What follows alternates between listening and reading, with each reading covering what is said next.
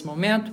Então vamos lá, né? É, afinal, Jefferson, timidez, isso é saudável, isso não é? Como é que acontece essa timidez na vida da gente, né? Que isso atrapalha ou não atrapalha?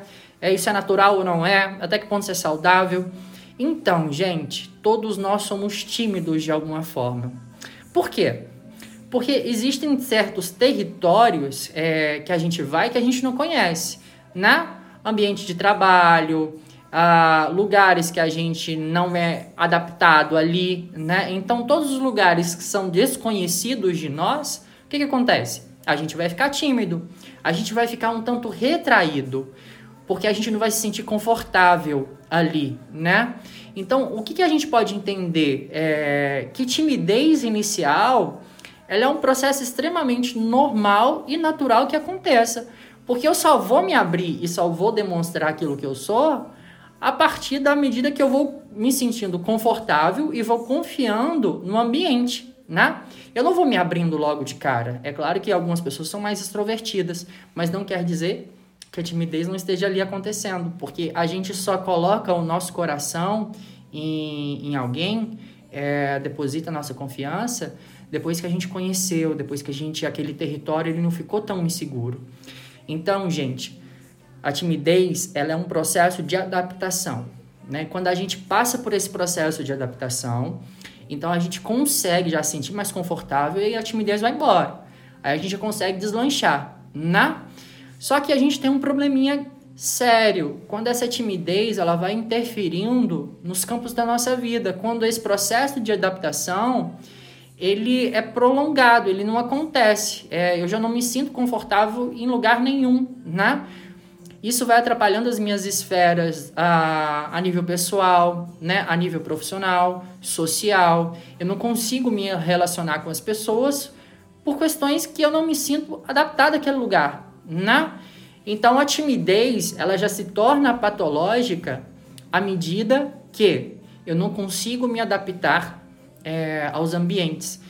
É, isso traz sofrimento, isso me desperta insegurança, isso eu já não consigo é, pensar positivo sobre o lugar, porque eu sempre vou estar receoso sobre a situação, eu vou imaginar é, que as pessoas estão pensando algo a meu respeito, estão me julgando de alguma forma. Então, o que, que eu faço? A timidez é esse processo de retração. Eu vou me retraindo, eu vou me escondendo. Né? E à medida que eu vou me escondendo, eu vou me isolando. Então, a timidez ela não é saudável na medida que é, eu me isolo, né? A timidez ela não é saudável é, nesse sentido, por quê? Porque é isolamento. E tudo que nos gera isolamento não é saudável para a gente, né? Porque nós somos seres sociais. Então, o que, que acontece? É, como é que eu sei é, que a timidez está acontecendo comigo? Né? E como é que eu sei que isso está virando um problema? Jeff, então, olha, você vai ficar extremamente ansioso com a situação, com a situação no ambiente, você vai sentir ansiedade, essa fadiga, né? Você vai ficar nervoso, você vai dar sudorese, muitas vezes a dor de barriga, né? É uma sensação de mal-estar generalizado. Então, assim, é a timidez, ela se torna patológica a partir dos sintomas que a gente vai tendo e sentindo, né? E à medida que eu vou tomando distância dos meus vínculos sociais, certo? Então, assim, é, eu consigo é, desenrolar ali naquela situação e me adapto bem, ok, timidez natural acontece. Mas à medida que eu vou tendo sintomas físicos, né, e que esses sintomas físicos, eles também geram em mim é, um processo de retração, né? Porque quanto mais isso acontece, mais retraído eu vou ficando, aí a gente já pode considerar que já não está num processo saudável, né? Já uma timidez mais patológica. Mas, Jeff, como é que isso acontece? Como é que isso surge? É, os pais perguntam isso muito para mim. É, como é que eu sei que o meu filho ele é tímido ou não? A criança, gente, é, ela desde a, é, o processo social dela acontece na, na escola, né? Que é o primeiro contato social que ela tem fora da família.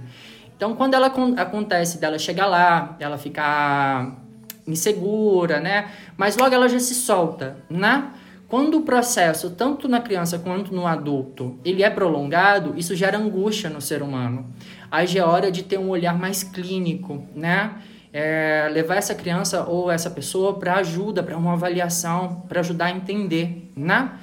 É, gente, só eu vou abrir um parêntese, tá? Como nós trabalhamos dois temas na live, comecei a trabalhar dessa forma, vai ser 20 minutos sobre um tema e 20 minutos sobre o outro, tá? Então, o que acontece? Eu abri o primeiro tema falando sobre timidez e depois o segundo tema sobre depressão e ansiedade pós-Covid. É, então, assim, quem quiser falar sobre esse tema, Daniela Tala, meu querido, seja bem-vindo, que bom você aqui, tá? É, quem, quem quiser pergunta sobre timidez, deixa aqui porque eu vou respondendo, tá bom? Então é o seguinte, gente, causas, causas de timidez que às vezes é, é importante a gente saber, né? Muitas vezes é lá no núcleo familiar por causa de alguma vivência, muitas vezes por insegurança, é, insegurança de alguma vivência que a pessoa teve, viveu e sofreu, que gerou insegurança nela, né? Então, assim, é... e ela se sente inadequada. É um sentimento mesmo, tá, gente? E não merece julgamento. Não é tão fácil para a pessoa falar assim, é... sai dessa, mas é. Como é que eu vou dizer isso para vocês? Porque as pessoas costumam dizer muito fácil para o outro, né? Que é só sair dessa. E não é tão simples assim, porque é como se tivesse uma barreira entre eu e o universo. Então, não consigo me sentir é, confortável com aquilo que é externo. Eu estou guardado em mim mesmo. Então, o que, que é importante? É importante que a gente comece a ter pequenos momentos de interação. Gente, animal de estimação ajuda demais no processo de timidez, né? É, porque aí já tem uma troca, vai ter uma responsabilidade ali, a pessoa já vai se sentindo mais segura. Os animais de estimação, eles ajudam demais uma pessoa tímida, tá? Outra coisa que é bom para timidez, o que é importante a gente pensar? É se colocar em pequenas situações de dose, tá? De ali ter uma conversa com alguém, mas não um diálogo muito longo ou profundo. É só dar, dar um oi, e aí fulano, como é que você tá? É, ir se soltando aos poucos, não se cobrar muito de uma resposta imediata diante desse comportamento para vencer a timidez, porque a cobrança ela não vai ajudar, muito pelo contrário, ela atrapalha, tá? Então o que é importante a gente pensar? Ter comportamentos pequenos, sabe? Ah, que não te forcem muito a barra. Às vezes dizer um oi para aquela pessoa que você tem vontade, mas se retrai por insegurança, né? por medo, é, por receio de talvez não ser bem recebido. Então, tudo aquilo que, é, que você não se sente confortável vai se dando umas pequenas permissões com calma, com cautela, né? sem pressa, para que as coisas aconteçam ah, de uma maneira mais fluida. Duas dicas que eu dou é, são essas, de você pegar pequenas atitudes e pequenos comportamentos que você pode ter, de mandar uma mensagem, de dizer um oi para alguém, né?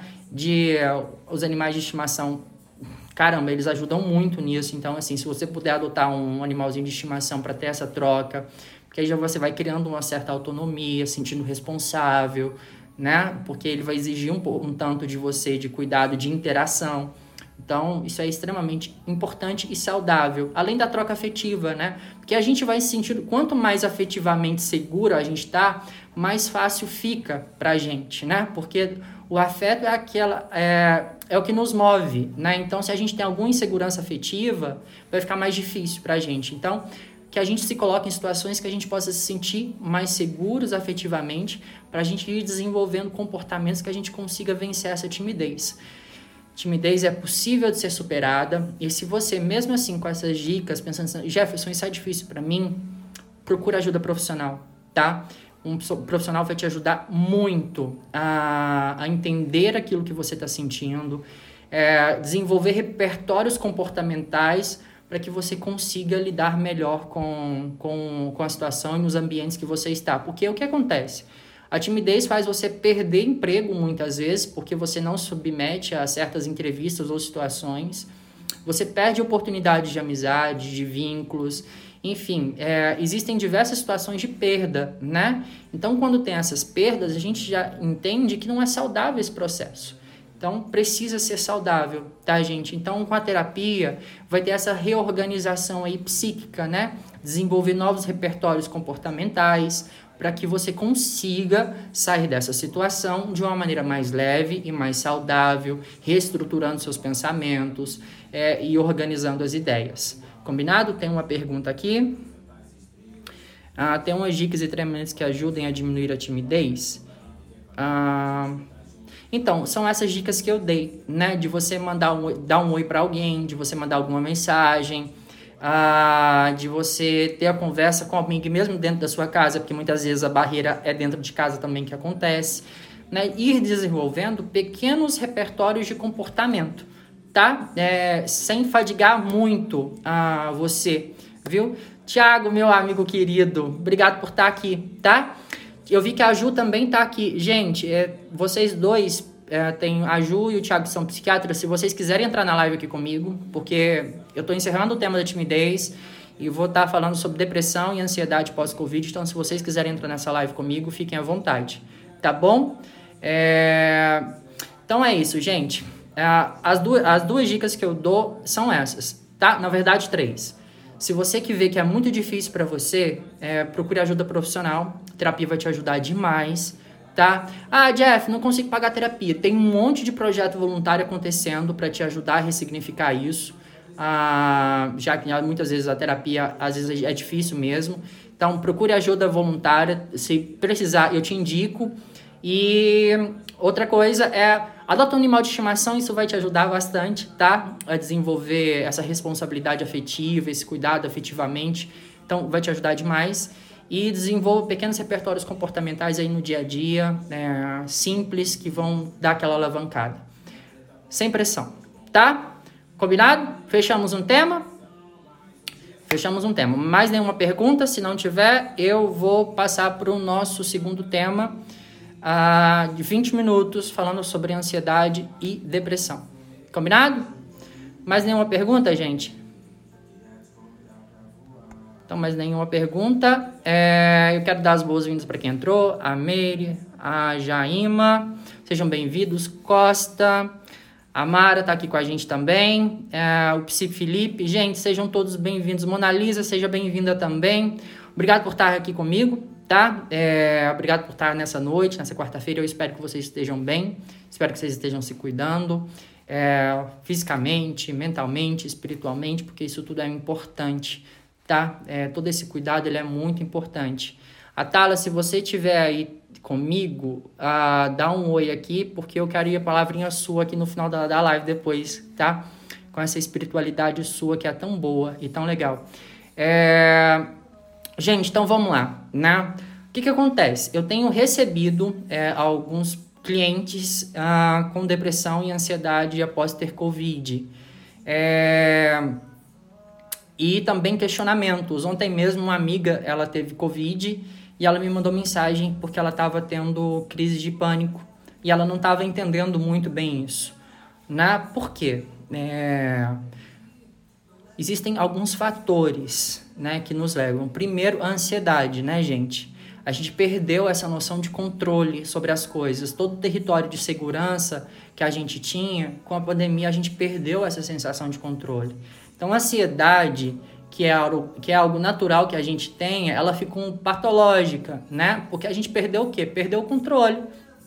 A gente perdeu essa noção de futuro que a gente tinha. Muitas vezes a gente está perdendo até a esperança. Então, isso traz dentro de nós é, sentimentos muito ruins, né? É, o que, que é a ansiedade, então, que está acontecendo é, pós-Covid? Primeiro, porque tem questões físicas, né? Tem um problema respiratório. A fadiga da dificuldade de respirar, ela vai gerar ansiedade, né? Essa perda de paladar, de olfato, isso gera uma ansiedade no ser humano, porque ele está perdendo algo, né? Isso dá um desespero, gente, que é totalmente natural que aconteça viu?